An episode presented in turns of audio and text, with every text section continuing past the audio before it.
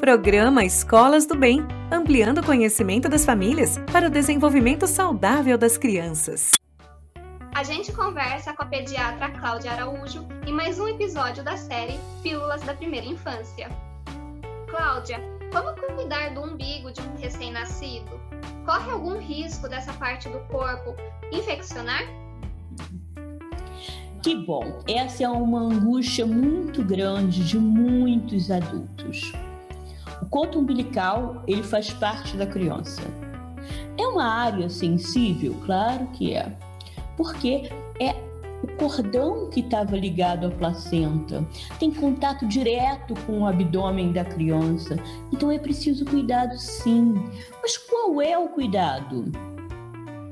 Banho normalmente com água e sabão e manter seco, bem seco tá? E como que a gente seca? Secando com uma gazezinha e colocando álcool 70.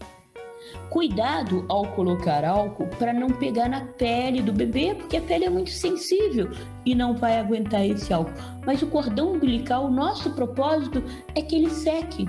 Então, limpar e botar álcool. E lembrar que todas as vezes que troca a fralda, é o bom momento de limpar esse cordão, de botar um pouquinho de álcool. E quanto tempo leva para o cordão secar?